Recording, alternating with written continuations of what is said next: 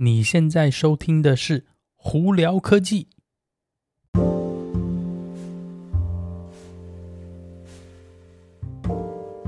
嗨，各位观众朋友们，大家好，我是胡老板，欢迎来到今天的《胡聊科技》。今天美国洛杉矶时间二月十三号星期一啦。哦，大家应该算是。情人节快乐吧！明天就是情人节，不知道大家有没有什么安排呢？男生哦，记得啊，花巧克力礼物什么 一定要准备啊，餐厅也要准备好，不然哦啊，应该会吃不完的兜着走啦。OK，今天有哪些新闻要在这里跟大家分享？哇，今天真的是非常非常多电动车的新闻哦。特斯拉也有啊，Subaru、Lucid、Ford 还有 Hyundai 都有。我们就先从 Hyundai 开始，Hyundai 就是现代汽车哦。呃，最近这几天呢，发布了一个新的租车方案哦。OK，它不是长期租车，它其实针对是短期租车，或者就是你可能一次租一个月、两个月这样子的哦。那它这些租的车子是什么？是针对电动车哦。哎，对，你没有听错，电动车。那它现在呢，在那个美国跟欧洲。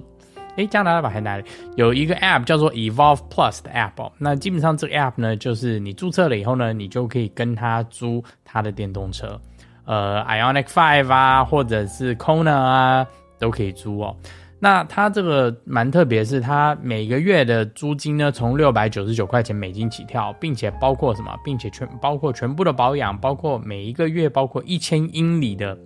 里程哦，还有包括保险。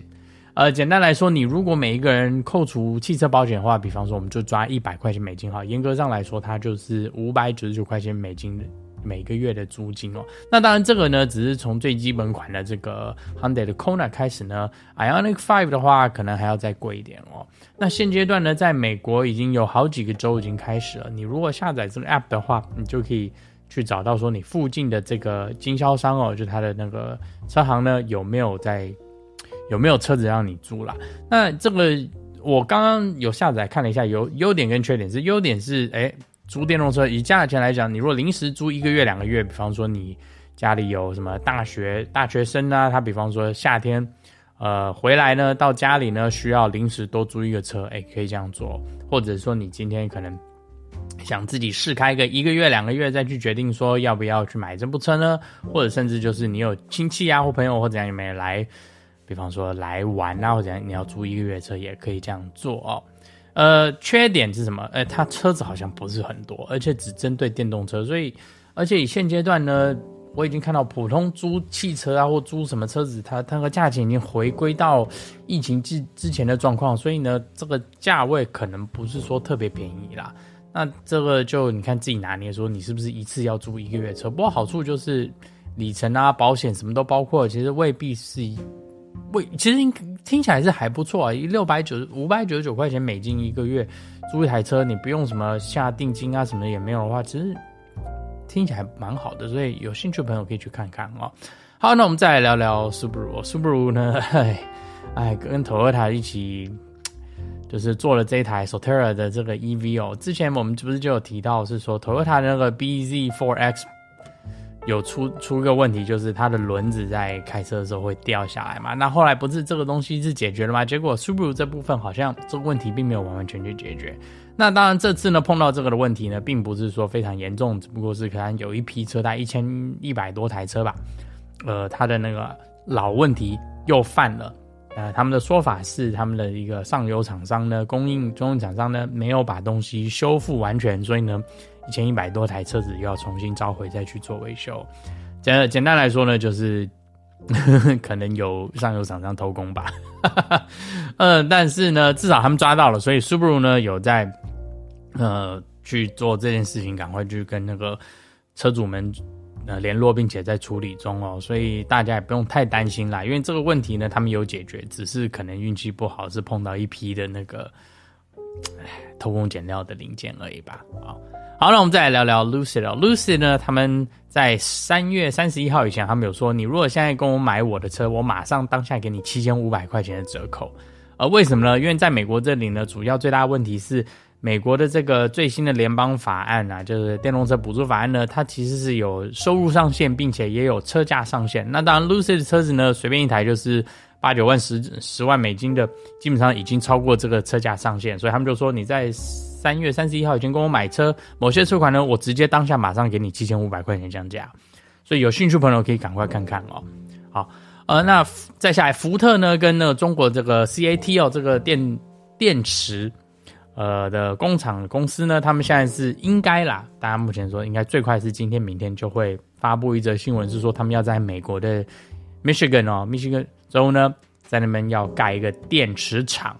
呃，要砸三点五 billion 美金呢，然后并且增加两千五百个工作机会哦，主要针对就是要生产 LFP 电池哦，也就是我们大家。嗯，比较知道在特斯拉的 Model 3基本款里头都用的那个电池哦，以及还有中国的 Model 3跟 Model Y 基本款都用的电池哦。那主要为什么会是这样？主要也是因为是第一个，大家如果有想到美国联邦政府的那个补助方案呢，它是要针对很多在未来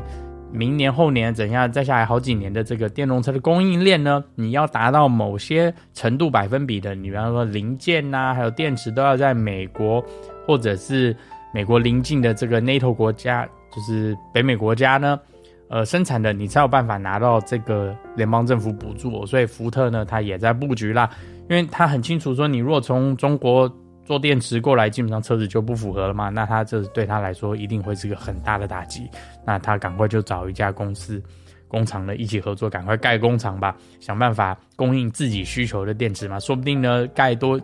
那个生产多一点电池，搞不好去。提供给一些其他的品牌，呃呃，汽车品牌也 OK 嘛，所以呢，他觉得说，哎，那就赶快砸这个钱吧。三点五个 billion 不小数字哦，是蛮大，但是这只都是在对未来铺路啦。好，那再我们就聊聊特斯拉。首先呢，欧洲的在英国啦，应该这样讲，朋友们有福了，特斯拉的呢保险呢，再下来就应该会在那边。呃，开始贩售了。那特斯拉保险呢，在美国呢已经有蛮多州开始了。在加州的话，它是第一个开始。只不过在加州地方比较特别，是它并没有在用我们讲的这个安全指数，就是 safety score 来评估你的这个保险价。那在有一些已经其他州呢，比方说呃科罗拉多州啊，或 Oregon 呢，它其实呃是参照你的开车的一个安全指数，每个月在调整你的那个保险。的这价钱，基本上你如果是一个很好的驾驶的话，你的保险就很便宜。你如果是可能分数没有那么好的话，相对来说会贵一点。但是平均来说，还是他们的说法是还是比其他的这个呃保险公司的汽车保险便宜啦。那再下来呢，他们要进军英国啦，所以呢，英国的朋友哎有福了，可以去看看哦，做点功课，搞不好可以省一些钱哦。好，那另外一个这个比较大的新闻是在美国这里呢，Model 3哎。又降价了，对，你没有听错，降价了五百块钱。好，但是呢，Model Y 的四六八零电池的版本以及 Performance 版本的，哎，各涨五百块钱美金哦。那特斯拉的说法是是说，因为他们之前降价，呃，一方面可能